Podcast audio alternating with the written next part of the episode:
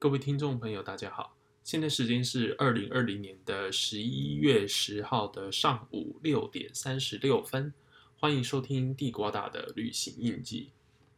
最近在整理家里的时候啊，发现在家里的储藏室的深处埋有，嗯，可以说是埋了，因为这一叠曾经持有的护照就埋在一堆书的下方，而仔细挖出来看后发现。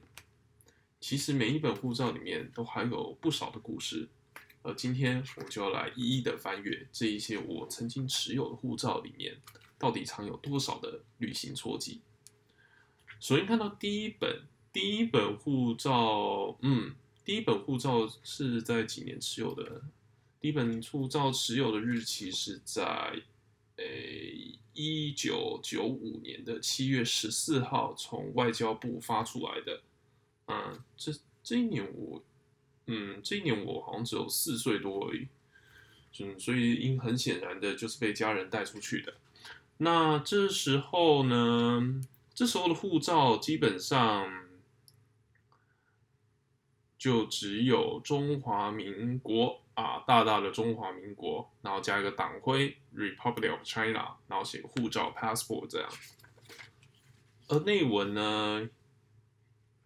哦，这时候还会特别有一页啊，第二页上面有一个发照地台北台北台湾 RC，然后入出境许可这样，嗯，早期护照。那第一次出国是在一九九，嗯，虽然是九五年申请的，但是实际上出国日期是在一九九六年的十月十五号。嗯，那时候桃园机场。还没有改名，嗯，还是叫做中正国际机场。对，其实我其实甚至说，其实改名有一点可惜啦。毕竟少数用人名来命名的机场其实不多，像是嗯，目前还有这样习惯的，大概就是美国纽约的三大机，诶，其实纽约不只有三个机场啦，但是最常见的那个机场，美国纽约甘乃迪国际机场以及。法国巴黎的戴高乐国际机场也是少数几个使用人名来命名的机场。当然，详情你可以上我现在维基百科很方便，你可以上维基百科查询，所以人名命名的机场到底还有几个？那时候台湾也是一个。嗯，那一九九六年，我印象中那一年应该是去日本的东京吧？嗯，还是豪斯登堡，有点忘了。嗯，反正一个是在。哎，一个是在哪里啊？一个是在九州嘛，长崎吧，那哈萨 i 那边，然后一个是东京这样。嗯，第一次出门是九六年、九八年跟九九年。不过比较有趣的反而是，嗯，比较有趣的反而是那时候的入出境章上面就只有中华民国 immigration。嗯，然后方形跟圆形的，嗯，大概是这样。啊，那时候，然后那还有留有那时候入境要用的贴纸啊。那时候去日本的时候，还是需要申请签证的。日本一直到二零零五年的时候才开放台湾护照持有者是以观光签入境的，所以在那之前都需要去等哦。翻到了，有一个日本国签证哦，这个很经典。嗯，短期使用啊，发照地点 issued at Bangkok 啊，那时候要特别送到曼谷。然后 use at 那这是什么？是 Naha 吗？Naha Air，Naha 是那霸嘛？对啊，哦，这两千年哦，那时候去去日本那霸，呃，就是 Okinawa 的时候拿的。哦，然后有带入去过短期滞在啊，这个都很常见。哎，还有一个日本国渡航证明书。哦，这是 issue at Hong Kong。哇哦，蛮有趣的。那时候，嗯，就是有去日本，日本国渡航证明书。好，这是那一年持有的护照。好，不过这时候还没有晶片护照这种概念啊。对，所以就是一本很有历史意义的一本护照。好，而那时候换发护照的时候，不知道为啥也没结角，嗯，那下一本护照开始就有结角了，就有多了一些新，有稍微改版过一版，什么护照结角已发还哦，这一本是二零零二年的，二零零二年的护照啊，那一年是去看世界杯吧，是那个 World Cup，就是那个世界杯足球赛头一次在亚洲区举办，日韩和同时举办。啊那时候韩国好像还有进四强，虽然后来好像被说是作弊吧，听说了，嗯，如果有错，不要不要不要怪我。印象中那时候有传闻，好像是靠作弊，然后好像有干掉葡萄牙之类的吧。啊，不过这的不过这个时候出国的次数显然就少了很多。以前出国就是习惯就是要跟团啊，那你知道全家凑一团，其实。嗯，除了要靠时间，也要靠运气啊，你才有机会凑成一团这样。对啊，所以那那一次好像还是去东京吧。印象中以前去日本，不外乎就是东京，然后，嗯，对，主要都是东京啊。大阪好像一次而已吧。对，大阪好像大阪就是金板神那一带，大概就一次。然后福冈。福冈没去过了，呃，对，很小很小的时候有去过豪斯登堡，呃，应该也是从福冈进去才对，那应该也就一次而已，大概是这样。好，对，那第二本护照其实比较无聊，呃，因为证证明很显然的就是在二零二年应该已经快小学六年级了吧，五年级还是六年级，基本上之后就是嗯进入个疯狂念书的年代。所以好像也就没出国了，也没出啥国。对，再下一本的话是啊，这本是办美签吧？啊，对，想说要去美国，都没去过美国啊，去看个什么大小谷天空步道。虽然觉得天空步道后来，呃，真的是看图就好，实际上倒会蛮失望的。啊，这个时候申请的护照开始背后多了一张易难出境应行注意事项啊，就防你逃兵啦啊。那也因为已经列入列管年龄，所以只要一进入列管年龄的时候的护照，基本上都是三年，三年就要换一本。嗯，这也算是一种设想周到吧。啊，那时候盖的戳章只是二零零七年，然后那时候还要去 A I T，现在 A I T 诶也是今年才搬到那个现今内湖的位置啊，以前就是在台北的师大附中对面。嗯。师大附中对那栋小小的平房，嗯，应该可以说吧，应该是平房。对，那边要办美签哦，办美签还要特别约时间，然后办一次费用好像还有五千块吧，嗯，差不多。对，反正那时候美签也很贵哦，就颁发了一个美签，这是一个 B one 的签证，嗯，对，上面是写 B one，然后这是一个，也其实也不长哎，哎。哎，等一下，其实期限很长啊。等一下，等等等啦，Issue Day 是二零零七年的六月二十二号，然后 Expiration Date 是二零一二年哦，所以这是一个五年的签证哦。好，难怪那么贵。不过好像也没用到几次，就是了，看着有点可惜耶。啊，对啊，这么看难怪那么贵哦。原本想说为什么那么贵，结果一看啊，原来是五年签证啊。那当那当然很贵，好，五年多次签证，好了，那贵就有点合理。好，不过那不过一直到二零一二年就也没出啥国就是。好，然后再下一本是二零一零年发照，然后一直到二零一三年，好，这也是一个三年期的。这个时候应该已经上大学了吧？对，啊，上大学之后不知道从哪个时候开始就开始有疯狂出国的记录。呃这本可能要翻一下啊，目前还是没翻到。哎，不会这本是空白吧？啊，有啦，我想说怎么可能空白？好，二零一零年的时候出境，呃，应该是去上海。对，那时候上海有世博会，嗯，对，就世博会，世界博览会，所以就飞了上海一趟啊。我记得那时候就是看豫园啊，嗯，对，上海豫园，然后黄浦江嘛。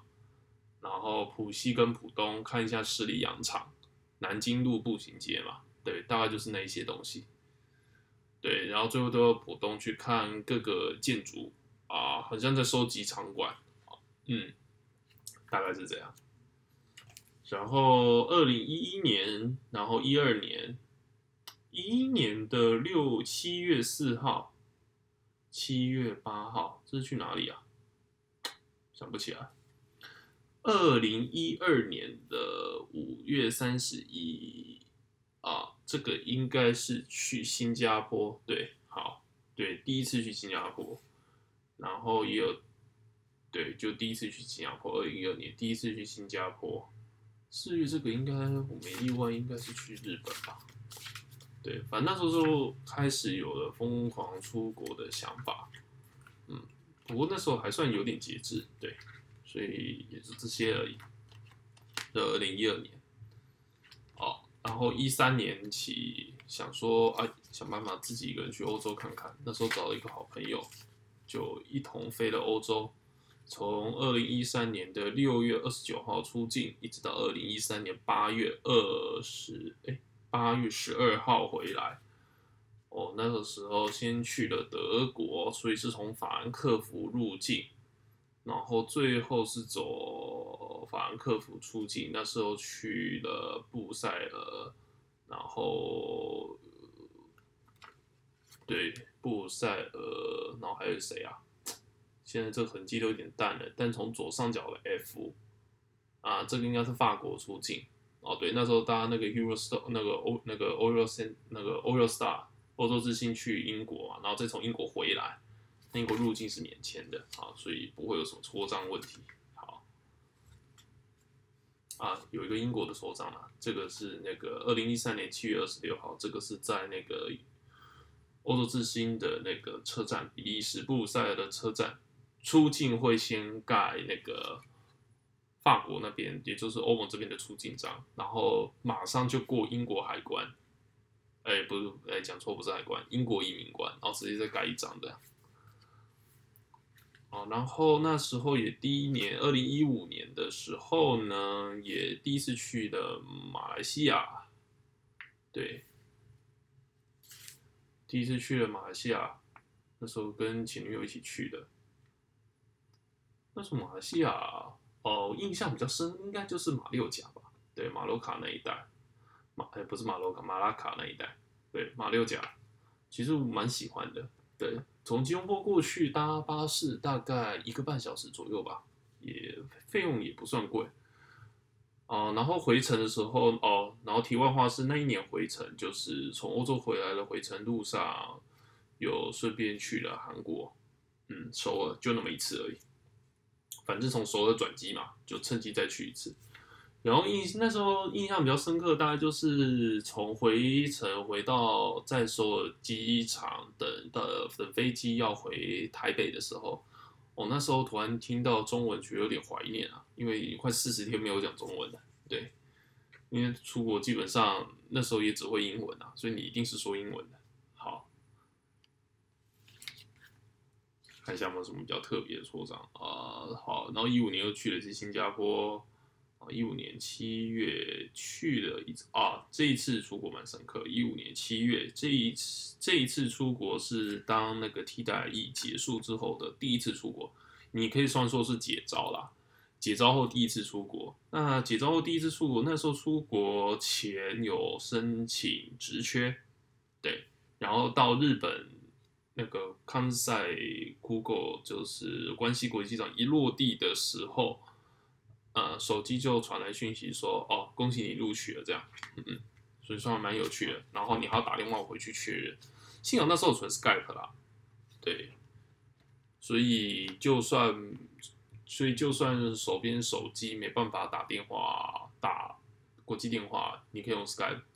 不过顺带一提，就是还是处置个 Skype 啦。其实 Skype 还是很好用的，对，尤其是在国外，你有一些你非得要拨电话回台湾的时候，你只要找地方有网络就可以拨了，相对来说是蛮方便的。好，之前的这些护照接近几本啊？现在已经到第五本了，那其中有三本都是三年期的，对。好，那接下来这一本就是陪陪伴最久的，对，因为这一本是五年期，哎，这一本已经是十年期了。解招后就十年期了嘛，从二零一五年的九月十七号开始，这本是一本十年期护照。那十年期能经历的事情可多了啊。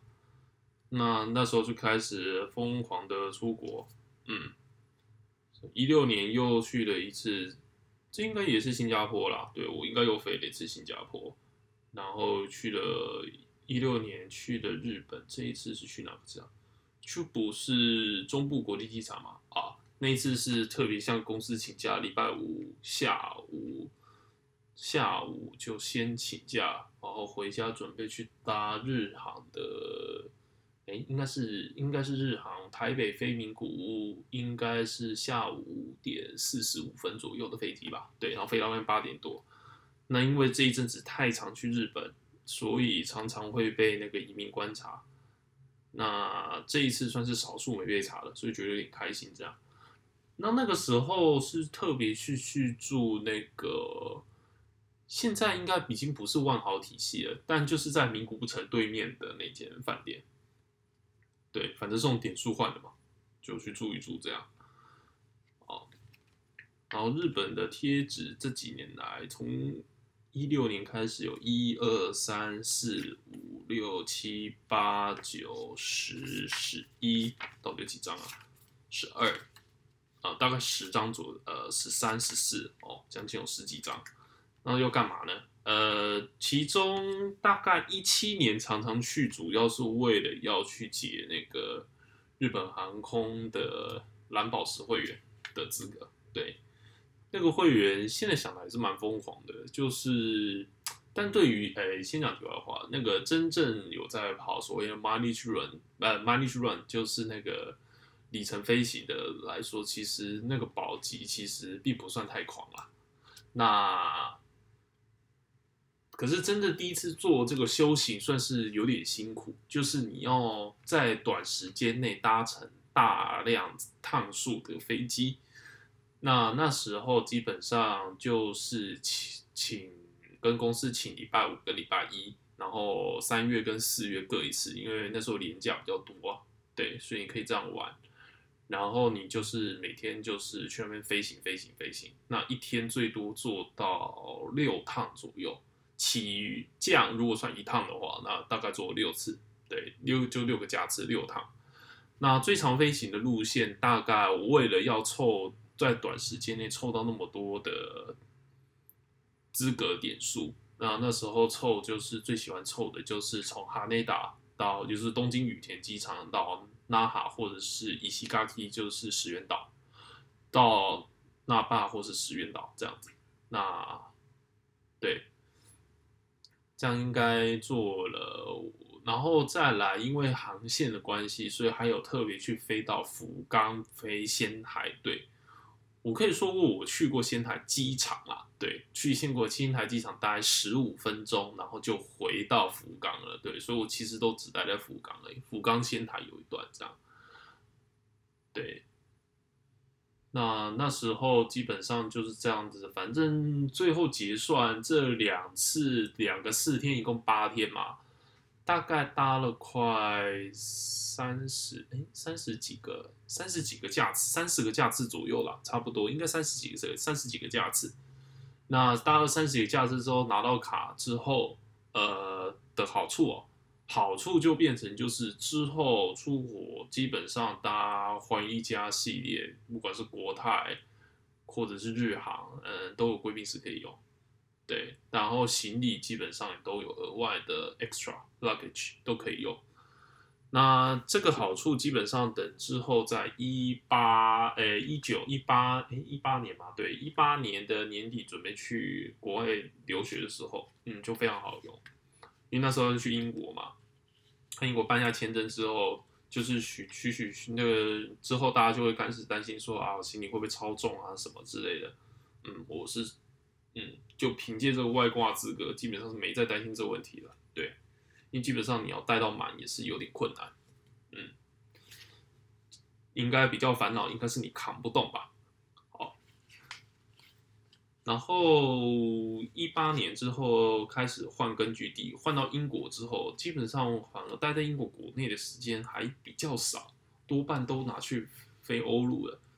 所以那时候第一个想回味的，大概就是在一三年去过的，像是一些德国啊，然后法国圣诞市集啊，然后就疯狂开始收集戳章，对，疯狂收集戳章，对，有什么 Manchester、Edinburgh、Hamburg、汉堡嘛，然后捷克布拉格、匈牙利啊，就是疯狂的去。然后你在每一个每一个移民关口关卡的时候，其实可以观察一下，有一个有趣的地方可以观察，就反而就是你可以看移民官他们通常习惯从哪边开始盖签那个盖那个入境戳章的，或是出境章的。根据我自己的经验是，一般来说，你的签证的戳章一如果是在东欧东欧地区国家的话，基本上他们是从后面翻过来的。美国有时候会有这样的状况，对，他们是从后面盖回来的。它也有一些就是会乖乖翻翻到大概二十几页或十几页的地方盖错章的，对，就是从数字小地方一页页翻，看到有空的地方就盖这样。也有也有的移民官，诶，也有的移民官是这样做的，但这个完全就很吃运气啊，就你也不会知道。